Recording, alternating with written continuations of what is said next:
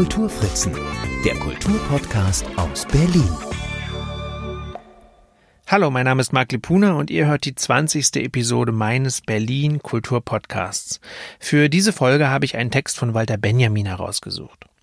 Walter Benjamin, am 15. Juli 1892 in Charlottenburg geboren, war Philosoph, Kulturkritiker, Übersetzer, Schriftsteller und Journalist. Anfang der 1930er Jahre wendete er sich dem Radio zu und verfasste zahlreiche Texte für dieses doch noch recht neue Medium. Sein Ziel war es, mit seinen Sendungen nicht auf dem Niveau des bloßen Amüsements zu verharren, sondern ein sachverständiges und zugleich kritisches Hörerpublikum auszubilden. Und das am besten von klein auf. So gehörte der Text, den ich jetzt vorlesen möchte, zu den Rundfunkarbeiten, die Walter Benjamin für Kinder und Jugendliche verfasste. Thema ist die Geschichte der Berliner Mietskasernen. Und für mich war erstaunlich, ja, vielleicht nicht direkt erstaunlich, aber zumindest macht der Text doch nochmal deutlich, was mir einfach gar nicht so bewusst war. Dass nämlich die heute viel beschimpfte Bodenspekulation gar kein aktuelles Phänomen ist, sondern im Bebauungsplan Berlins schon vor mehr als 100 Jahren eine wirklich zentrale Rolle spielte.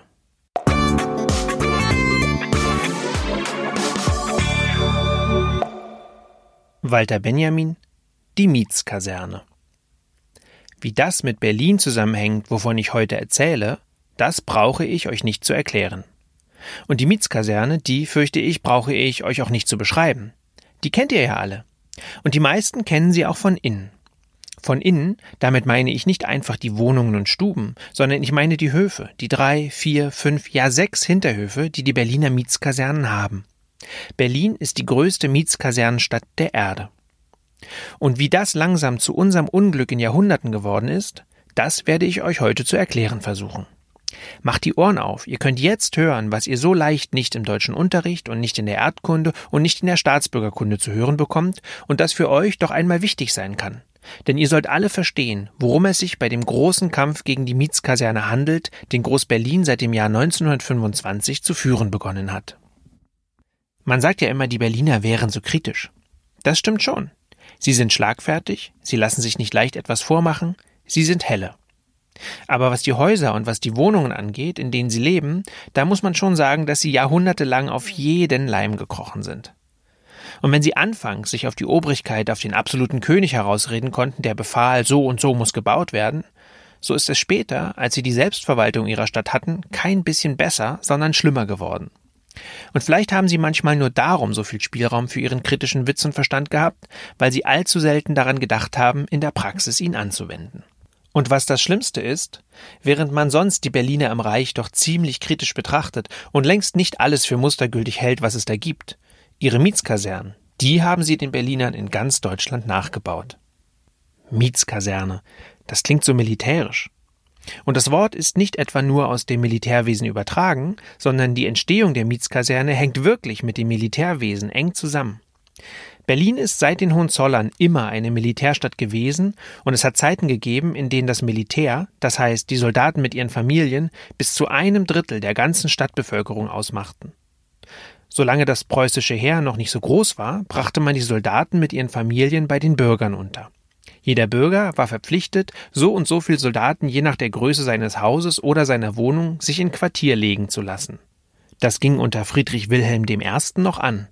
Es war zwar für die Bürger sehr drückend, aber das Heer war noch klein und es wurde so viel gebaut, dass von einer Wohnungsnot keine Rede sein konnte. Als Friedrich Wilhelm I. starb, hatte Berlin eine Besatzung von ungefähr 19.000 Mann. Als aber Friedrich der Große 1786 starb, da gab es in Berlin schon 36.000 Mann Besatzung. Diese Truppenmasse war auf die alte Art und Weise nicht mehr unterzubringen, und deshalb baute Friedrich der Große eine ganze Anzahl Kasernen, allein acht Stück in den letzten vier Jahren seiner Regierungszeit. In diesen Kasernen wohnten aber nicht etwa nur die Soldaten, sondern auch deren Familien. Uns kommt das sehr komisch vor, dass Soldaten mit Frauen und Kindern in Kasernen untergebracht werden sollen. Die Gründe dafür sind aber gar nicht komisch gewesen. Sie bestanden ganz einfach in der furchtbaren Grausamkeit der preußischen Heereszucht, die machte, dass viele bei der ersten besten Gelegenheit desertierten. Wenn man sie nun alle Abende oder auch nur ein paar Mal die Woche zu ihren Familien hätte nach Hause gehen lassen, so hätte dann möglicherweise am anderen Morgen die Hälfte gefehlt. Darum hielt man sie mit ihren Familien in den Kasernen, die sie nur sehr selten mit einem Erlaubnisschein verlassen durften. Diese Abhilfe der Wohnungsnot durch Kasernierung führte Friedrich der Große dann auch für die Berliner Zivilbevölkerung ein. Statt nämlich, wie sein Vater, die Hauptstadt in waagerechter Richtung zu vergrößern, erweiterte er sie senkrecht nach oben in die Luft statt in die Ebene. Er nahm sich dabei Paris zum Vorbild. Das war aber unberechtigt. Paris war eine Festung. Die Stadt konnte sich über die Zone der Forts und Bastionen nicht ausdehnen, und da sie als größte Stadt Europas damals schon 150.000 Einwohner hatte, konnten sich die Pariser nicht anders helfen als durch den Bau vielstöckiger Gebäude. Berlin war aber unter Friedrich dem Großen ebenso wenig eine Festung wie jetzt. Man hätte also ruhig weiter die Stadt in der Ebene sich ausdehnen lassen können. Als damals dem Kaiser von China zum ersten Mal Bilder von Häusern in so ungewöhnlicher Höhe gezeigt wurden, sagte er ganz verächtlich Europa muss ein sehr kleines Land sein, dass die Menschen dort nicht genug Platz haben, auf der Erde zu wohnen, sondern in der Luft wohnen müssen. Für die Gesundheit der Berliner wäre es natürlich viel besser gewesen, bei der alten Bauweise zu bleiben, anstatt, wie es damals geschah, möglichst viel Menschen in möglichst hohe Häuser zu pferchen. Noch viel folgenschwerer als der gesundheitliche Schaden war aber bei dieser Bauart der wirtschaftliche. Man kümmerte sich seit Friedrich dem Großen nicht mehr darum, an den damaligen Stadtgrenzen neues, billiges Bauland zu erschließen, sondern begann wieder auf dem alten, bebauten Terrain hohe Häuser, Mietskasernen, statt der früheren ein- oder zweistöckigen Einfamilienhäuser zu bauen. Weil nun diese Mietskasernen durch die vielen Parteien, die darin wohnten, dem Besitzer viel mehr einbrachten als die früheren kleinen Häuser, wurde der Grund und Boden, auf dem sie standen, immer teurer. Das beeinflusste sehr bald natürlich auch die Preise für unbebaute Terrains, die es ja noch massenhaft in der Stadt gab. Wenn so ein Bauplatz verkauft wurde, so verlangten die Besitzer Preise dafür, die der Käufer nur dann zahlen konnte, wenn er nach dem Muster der Mietskasernen viele übereinander geschichtete Wohnungen baute, damit durch die Mieten die hohen Bodenpreise verzinst würden. In einer Beschreibung Berlins aus dem Todesjahr Friedrichs des Großen sieht man, wie böse es damals schon aussah. Aber natürlich durchschaute man in diesen Zeiten die Folgen und die Schädlichkeit dieser Bauweise nur in den seltensten Fällen, so dass der Mann, von dem diese Beschreibung stammt, der Schriftsteller Nikolai, ein geborener Berliner, ganz stolz darauf ist, dass fast die Hälfte der Häuser ansehnliche Seiten- und Hinterhäuser haben, welche in manchen Gegenden der Stadt beinahe stärker bewohnt sind als die Vorderhäuser. Es gibt Häuser, in denen gegen 16 Familien wohnen. Sehr wenige Städte werden in noch nicht 6500 Häusern 145.000 Einwohner haben. Das macht einen Durchschnitt von 22 Bewohnern pro Haus. Wie harmlos kommt uns das heute vor, wo wir in Berlin Häuser haben, in denen weit über 500 Menschen wohnen? 120 Jahre nach Nikolais Bericht gab es ein Haus in der Ackerstraße, in dem über 1000 Menschen gezählt wurden. Es ist die Nummer 132, ihr könnt es euch ansehen. Wenn man von außen in die Flucht der Höfe hineinschaut, ist es, als wenn man in einen Tunnel sähe. Als Nikolai seine Beschreibung von Berlin machte, war die Industrialisierung der Stadt ja erst in den allerbescheidensten Anfängen. Das wirkliche Unglück ist viel später eingetreten, als alle Versuche des Freiherrn vom Stein, den Berlinern durch die preußische Städteordnung zu helfen, fehlgeschlagen waren und im Jahr 1858 der schreckliche Bebauungsplan von Berlin gemacht wurde, mit dem die Mietskaserne zur Herrschaft kam. Diesen Bebauungsplan müssen wir uns ansehen, um das heutige Berlin zu verstehen. Nach ihm hatte die durchschnittliche Mietskaserne drei Höfe. Jeder dieser Höfe brauchte, es klingt ganz unvorstellbar, aber so ist es, nur etwas über fünf Quadratmeter groß zu sein. So ging die Mietskaserne mit einer Straßenfront von 20 Metern 56 Meter in die Tiefe. Wenn ein solches Haus seine üblichen sieben Stockwerke, das Beigeschoss nämlich eingerechnet, besaß, dann konnten darinnen bis zu 650 Menschen hineingestopft werden. Jeder Mensch muss sich wundern, wie so schlechte und schädliche Verordnungen möglich waren. Und wirklich, die Gründe dafür sind ebenso verschachtelt und ungesund wie die Häuser, zu denen sie geführt haben. Der Ausgangspunkt war ganz harmlos.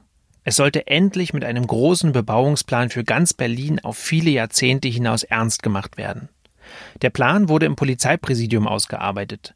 Dabei ergab sich nun, dass viele von den geplanten Straßen über Gelände gingen, die in der Hand privater Besitzer waren. Diese privaten Besitzer hätte der Staat, von dem der Bebauungsplan ausging, entschädigen müssen. Das hätte eine Menge Geld gekostet, umso mehr als es damals noch kein Gesetz gab, nach dem Grundstücke im öffentlichen Interesse gegen eine Entschädigung enteignet werden konnten. Wollte der Staat also seine Straßen bauen und doch kein Geld ausgeben, so musste er versuchen, die Grundstückbesitzer freundlich zu stimmen. Da haben nun in ihrer Bauernschlauheit ein paar Beamte sich gesagt, wir wollen den Leuten erlauben, ihre Grundstücke so zu bebauen, dass sie daraus an Mieten viel mehr Geld herauskriegen können, als wenn sie ihre Bodenstückchen, die wir für unseren Straßenbau nötig haben, noch so teuer an uns verkaufen könnten. Dieser schlaue Gedanke hätte allein schon das größte Unglück gestiftet. Aber damit war es noch nicht genug. Der Plan nämlich war so, wie er später durchgeführt wurde, gar nicht gedacht.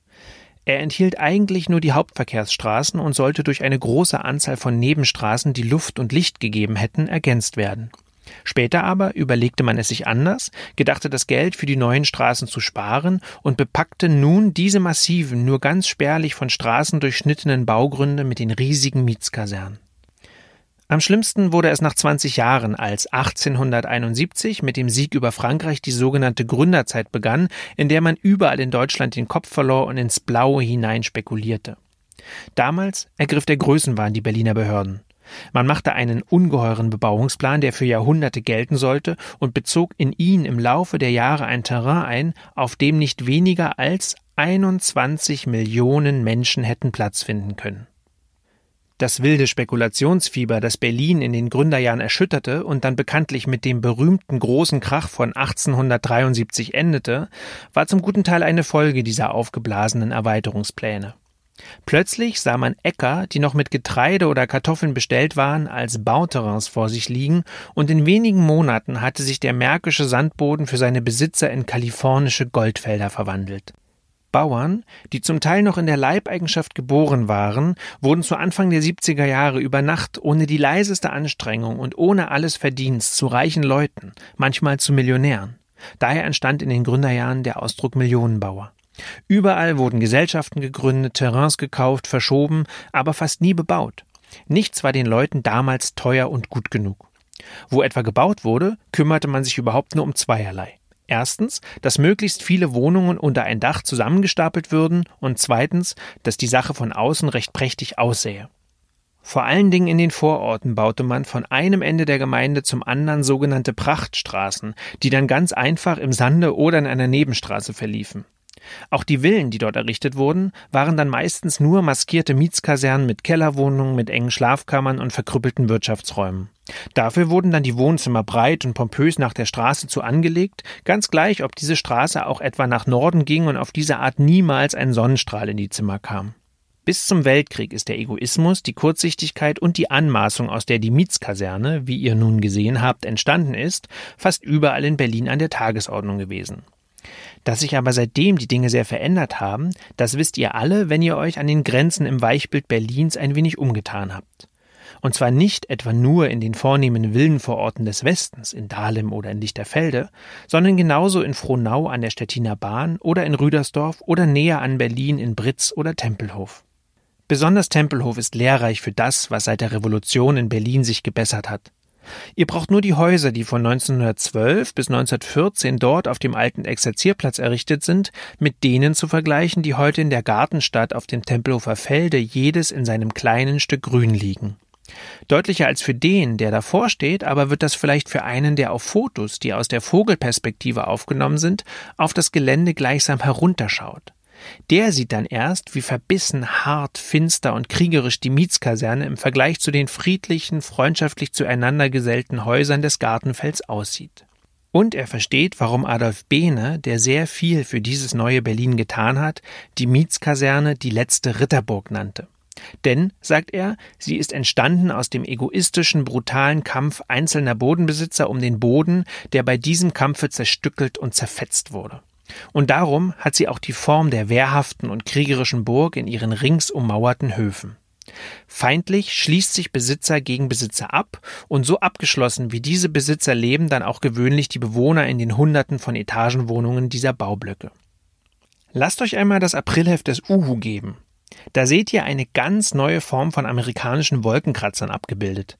Lange Wohnblöcke sozusagen, die man entweder auf der Schmalseite aufstellt, dann ragen sie in die Höhe, oder aber man legt sie auf die Breitseite, dann sind sie eine einzige lange Hausreihe. Ich denke mir so im Stillen, dass das ein Aprilscherz des Uhu ist. Aber aus diesem Scherz könnt ihr deutlich sehen, auf welche Weise heute die Mietskaserne unterbunden wird. Nämlich durch Abschaffung des feierlichen, monumentalen steinernen Baus, der für Jahrhunderte unverrückbar und unveränderlich in sich am Platz steht. Anstelle des Steins tritt ein schmales Gerüst von Beton oder Stahl, anstelle der kompakten, undurchdringlichen Wände treten riesige Glasplatten, anstelle der gleichförmigen vier Wände treten tief eingeschnittene, freiliegende Treppen, Plattformen, Dachgärten. Die immer zahlreicheren Menschen, die in solchen Häusern wohnen werden, werden allmählich durch sie verändert werden. Sie werden freier, weniger ängstlich, aber auch weniger kriegerisch sein.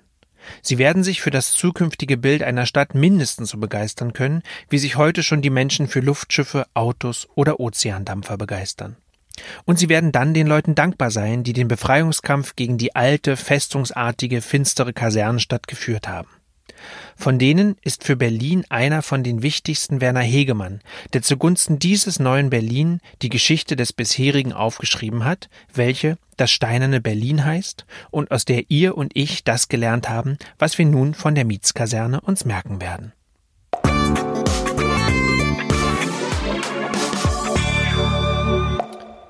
Ja, und das war sie, die 20. Episode meines Berlin Kultur Podcasts, diesmal mit einem Text von Walter Benjamin, der Anfang der 1930er Jahre entstand. Weiterführende Hinweise zu Walter Benjamin und der in seinem Text erwähnten Literatur findet ihr in den Show Notes zu dieser Folge. Ich freue mich wie jedes Mal über Feedback, das ihr gerne als Kommentar unter den Postings zu dieser Folge auf Facebook, Twitter oder Instagram hinterlassen könnt. Wenn euch die Episode oder auch eine der 19 anderen, die bislang entstanden sind und die ihr jederzeit nachhören könnt, gefallen hat, dann macht interessierte Menschen gern darauf aufmerksam. Ja, und was künftige Folgen angeht, gern greife ich auch Themenvorschläge auf. Ja, Lust auf Kooperation habe ich zudem. Wer also eine Idee hat, ich freue mich, wenn er oder sie mich kontaktiert. Ich verabschiede mich für diese Woche. Mein Name ist Marc Lepuna. Vielen Dank fürs Zuhören.